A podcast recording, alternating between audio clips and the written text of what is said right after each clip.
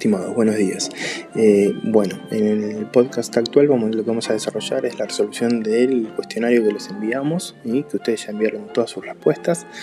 Eh, les reitero que es un formulario que es tomado en consideración con efectos de generar un concepto respecto de cada uno de ustedes, tomando, teniendo en cuenta eh, estas complicaciones que surgieron a partir de la de no poder tener clases presenciales y bueno, es, una herramienta más para acompañarlos en la lectura.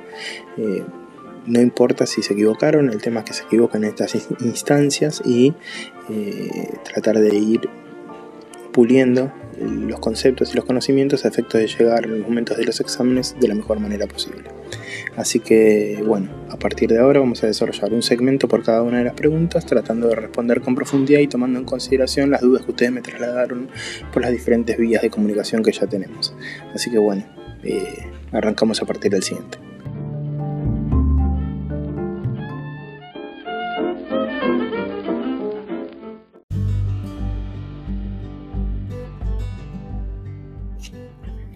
Bueno, en este segundo segmento vamos a eh, desarrollar los sujetos concursables, o sea que era la primera pregunta del cuestionario, donde tenemos varios sujetos, lo que ustedes tenían que decir era si cada sujeto era concursable o no.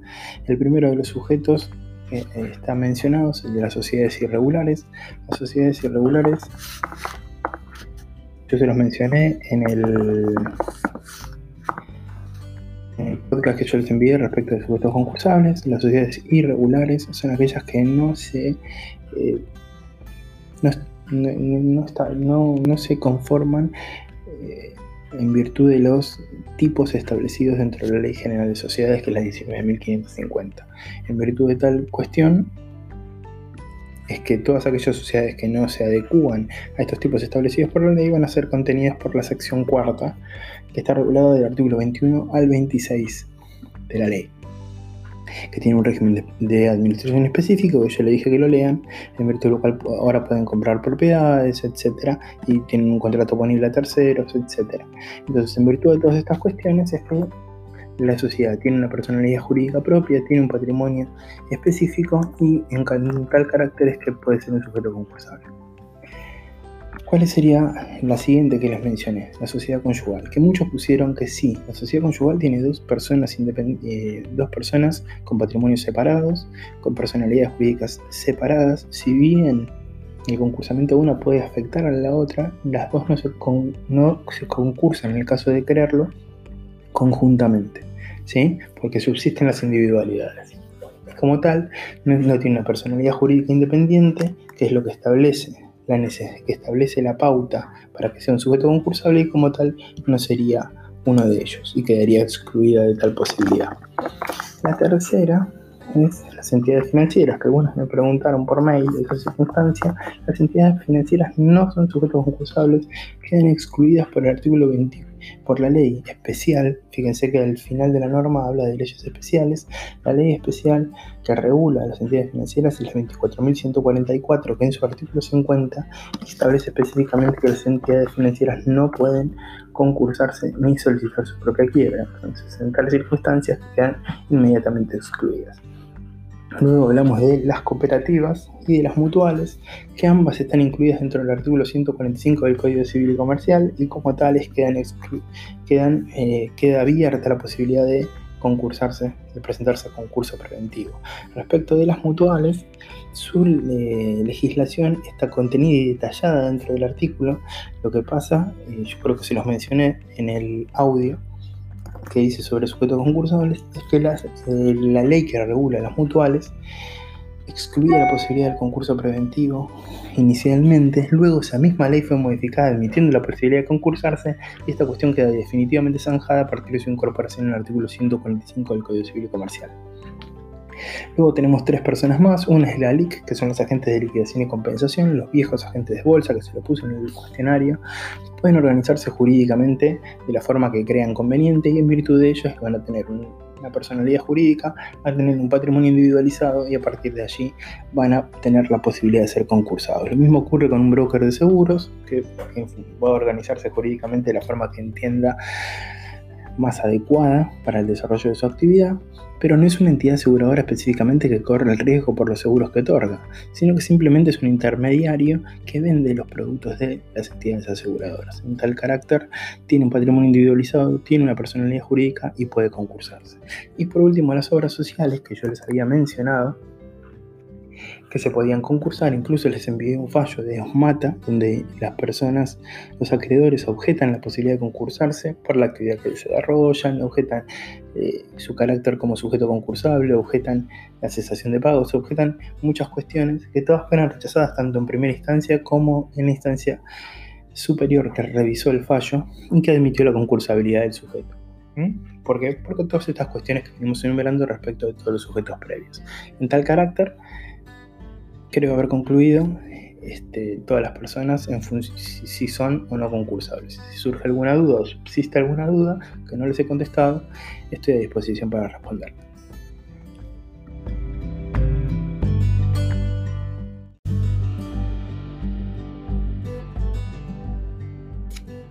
La siguiente pregunta es bastante breve y está referida a la, a la ratificación o no de eh, la presentación en concurso preventivo. Y yo les menciono una sociedad en particular que es la sociedad más común. Nosotros sabemos que una sociedad comercial tiene tres órganos, que es el órgano de representación, el órgano de gobierno y el órgano de fiscalización, al cual no vamos a hacer referencia porque no viene a las cuestiones que estamos analizando ahora. El órgano respecto a una sociedad anónima, que es la más clásica de las sociedades y la más desarrollada en la ley 19.550, el órgano de representación es el directorio. ¿Y quién es el que va a ejercer esa representación? El presidente del directorio, que es uno de ellos, es un director designado a tal efecto. Entonces, ¿quién es el que va a realizar la presentación en concurso? El director designado, el presidente del directorio. Luego, ¿qué es lo que dice la ley? Que dentro de los 30 días se efectúe la ratificación.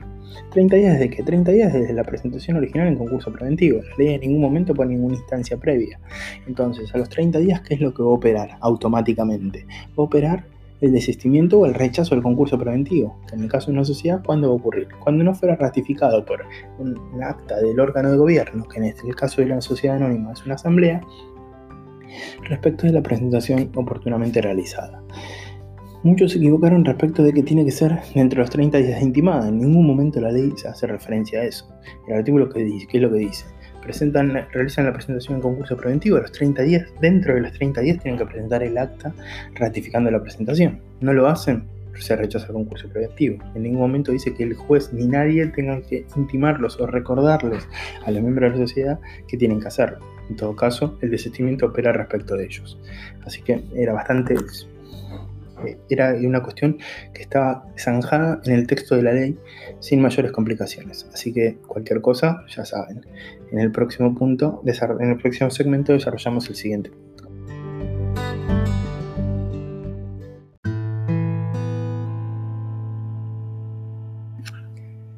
Bueno, respecto a este segmento acá vamos a incluir dos preguntas porque hay una que la respondieron el 99% bien, que es la pregunta número 3, que era muy sencilla y que surgía del texto de la ley, que es cómo el patrimonio fallecido puede concursarse por pedido de uno de los herederos y tiene que ser ratificado dentro de los 30 días, igual que en el caso anterior por el resto de los herederos. Acá no hay mayores complejidades, surge del texto de la ley, algunos se equivocaron, revean, lean bien el artículo, no hay mayor complejidad, cualquier cosa me dicen respecto de ello, pero no veo que deba abundar demasiado, pues no veo que existan mayores complejidades más que la lectura exhaustiva y eh, minuciosa del artículo, que es un artículo bastante sencillo. Respecto del punto 4, acá sí hubo varias consultas. Yo entiendo que los fallos, respecto de los fallos, tengamos en cuenta algo primero que es un fallo plenario. Yo se los dije en el último Zoom, pero me interesa que quede en audio para que puedan recurrir a ello. Un fallo plenario es un fallo donde las cámaras, ustedes saben que hay una primera instancia, hay un juez de primera instancia que resuelve. Ese fallo es una, esa es una sentencia definitiva sobre una cuestión controvertida en esa instancia. Ahora, todos los fallos, por eh, convenciones internacionales, siempre tiene que haber dos instancias.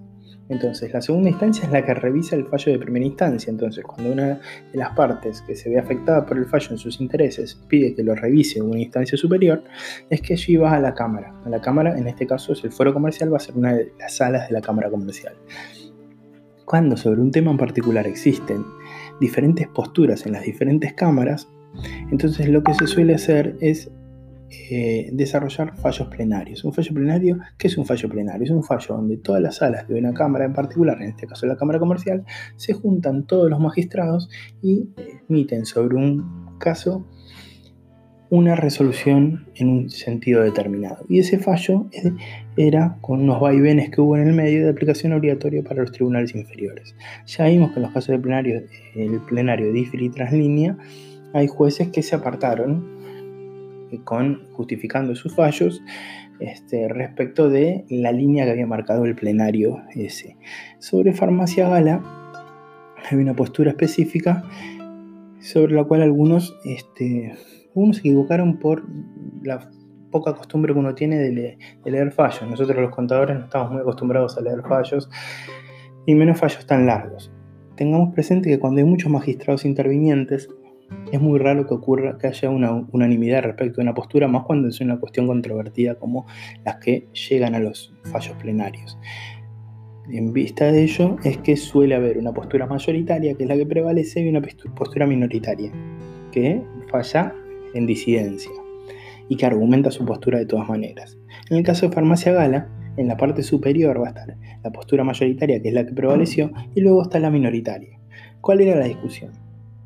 La discusión era si nosotros vemos que en el último párrafo del artículo 31 lo que dice es que si hay un, concurso preventivo desistido o rechazado, la persona que se había presentado en concurso eh, preventivo no va a poder presentarse nuevamente dentro del año posterior si hubiesen pedido de quiebra pendientes. Y las diferencias de criterios era respecto de si los pedidos de quiebra pendientes eran antes de la, primera presentación en concurso o si también los posteriores se tenían que tomar en consideración. Y la postura que prevaleció es la primera de ellas, es que solamente los pedidos de quiebra antes de la primera presentación en concurso, porque se entendió que era la interpretación que iba respecto del espíritu de la ley. ¿Cuál era el espíritu del artículo? El espíritu, el espíritu del artículo está referido a que la persona no se presente concurso y desista, se presente concurso y desista, haciendo eterno el proceso de concursamiento y afectando los intereses de los acreedores. ¿Pero de qué acreedores? De los acreedores que eran tales al momento de la primera presentación en concurso. Los posteriores no habían estado en esa situación, no habían sufrido esa ese, alargamiento de los plazos, que los, que los mismos jueces caracterizan de fraudulentos, en virtud de lo cual la que prevalece es la instancia, esta, es la postura que les mencioné recién, que leanlo en el fallo, van a ver que existe dos posturas, y la, que, la postura que prevalece es esa. Si tienen una duda respecto a la interpretación, me lo, mencionan y lo hablamos. si no, siéntense porque pudo haber una confusión de que fueron al final del fallo y en el final del fallo estaba la postura minoritaria que era la que no había prevalecido. Así que la, la respuesta correcta era que no podrá volverse a concursarse si existieran pedidos de quiebra pendientes anteriores al primer concursamiento y no los posteriores.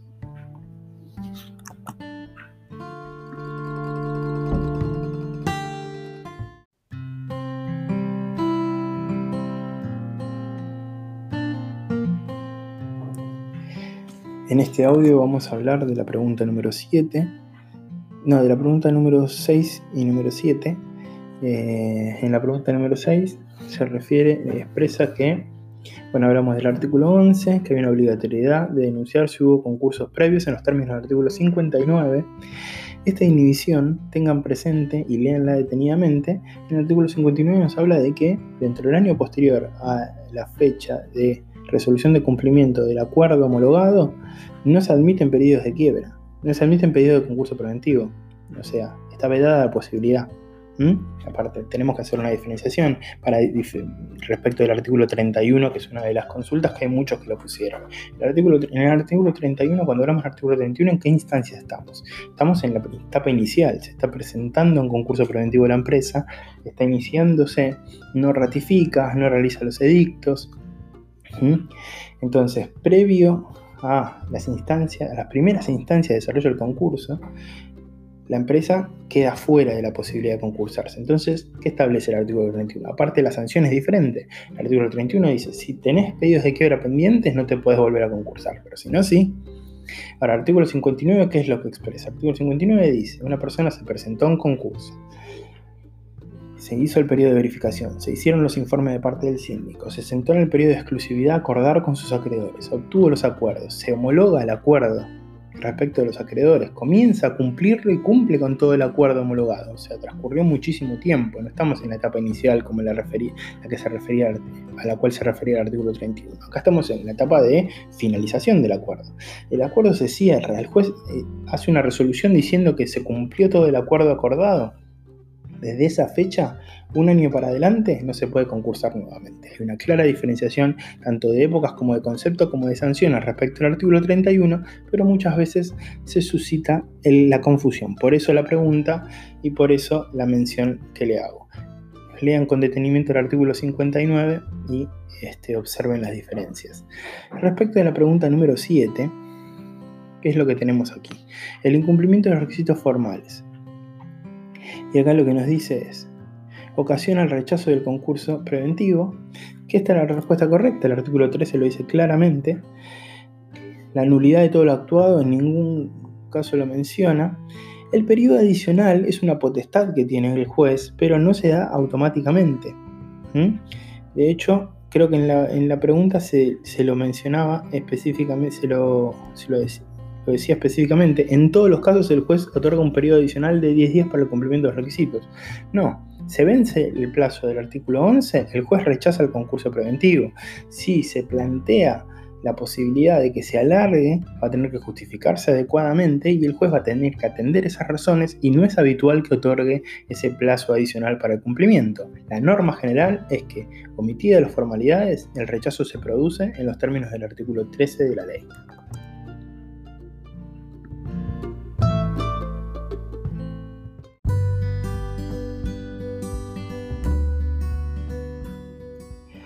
En el último punto, este era un punto que quizás en algunos los marcaba como incorrectos, no, pero el 8 y el 9 eran puntos que me interesaba que desarrollen y que leyeran un artículo que viene al caso, que es el artículo 320 del Código Civil Comercial, que está por fuera de la circunstancia y asocia a dos cuestiones que venimos charlando.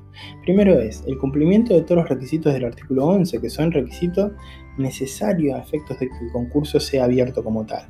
Ahora, en el caso de que existan omisiones respecto de este artículo 11, si hay cuestiones debidamente justificadas por la acreedora, el juez puede atender esas, esas cuestiones y puede alargar el plazo por un periodo breve a efectos de que se cumplan esas formalidades. Pero en el caso de que no se cumplan con las formalidades, el juez, en los términos del artículo 13 de la ley, debería de rechazarlo. Ahora, ¿qué es lo que pasa? En, algunas circunstancias, el artículo 320, ¿qué es lo que dice? Nosotros antes de que se sancione el actual Código Civil y Comercial, teníamos el Código de Comercio. El Código de Comercio establecía dentro de su articulado quiénes eran las personas comerciantes, que eran las que desarrollaban los actos de comercio.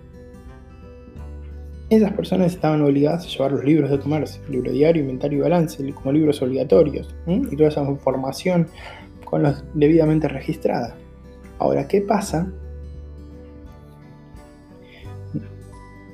en, el actual, en, la, actual codificación. En la actual codificación, el artículo 320 establece las personas que tienen que llevar los libros de comercio.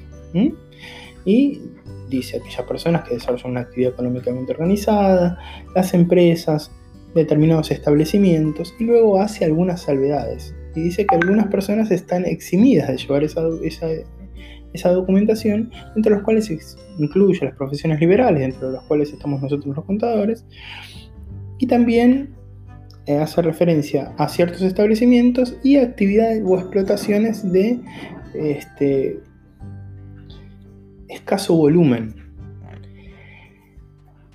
En virtud de todos estos elementos es que tenemos que llevarlo a esta pregunta que nos hacen puntualmente. ¿Por qué? Porque ¿quién va a hacer la interpretación? La va a hacer el juez. ¿Y qué es lo? bueno, de hecho, en el caso que yo les, muestro y les, les ubico para que ustedes lean y lo utilicen de respaldo, ¿qué es lo que atiende? El juez de primera instancia, ¿qué es lo que dice? No cumple con las formalidades del artículo 11, se rechazan los términos del artículo 13. La, la circunstancia se apela, va a la instancia superior y el juez y las cámaras revierte la resolución de primera instancia y qué es lo que dice. Debemos de atender la circunstancia de que es una persona que desarrolla una explotación, una actividad con muy escasos resultados y que en virtud de ello la debemos eximir en los términos, haciendo una interpretación del artículo 320 de la mención que les hacía recién respecto a las personas que están eximidas a, a llevar los libros comerciales, y en virtud de ello, al no llevar las registraciones, es que no puede aportar los elementos requeridos en alguno de los incisos del artículo 11, y como tal, exime tal posibilidad. Ahora, yo lo que pido es una persona, si bien acá vemos dos magistrados que entienden la actividad comercial, que uno dice, no, los requisitos del artículo 11 deben cumplirse en tanto y en cuanto se desarrolle una actividad comercial. O sea, pueden decir que sí en esa pregunta, pueden entender que una persona se le debe abrir el concurso preventivo, pueden poner que no porque se rechaza, en un estricto formalismo que se rechaza, como hizo el juez de primera instancia. En tal sentido, tienen que expresar y justificar la respuesta del punto 8 en ese mismo sentido, justificarlo de esa manera. Ahora, aquellos que compartan la postura, que yo entiendo más razonable, de la Cámara Comercial, que dice, no, atendamos el volumen, no le exijamos una, registración muy extendida y muy pormenorizada a un emprendimiento muy sencillo que, por como lo expresan, no tiene muchos visos de sostenibilidad en el al futuro. Entonces, tampoco le, tengamos un exceso ritual respecto de emprendimientos de escaso volumen. Entonces, ¿y, en qué se basa? Interpreta la norma, el artículo 320 que lo asiste. Entonces, aquellos que pusieron que le tienen que abrir el concurso preventivo, tienen que argumentarlo y justificarlo de la misma manera que lo hicieron los camaristas, utilizando el 320 como una herramienta para hacerlo. Los que hicieron, contestaron las preguntas este, de alguna de las dos maneras que yo les, les acabo de mencionar, están correctas. Pero me interesaba eso, me interesaba que vean cómo se traduce lo que nosotros vemos en la norma en casos en particular y como magistrados que entienden en la norma, tomando en consideración diferentes herramientas o elementos, pueden tomar distintas posturas. Así que bueno, este es el último de los audios, espero haber sido claro. Cualquier cosa saben que estoy a disposición.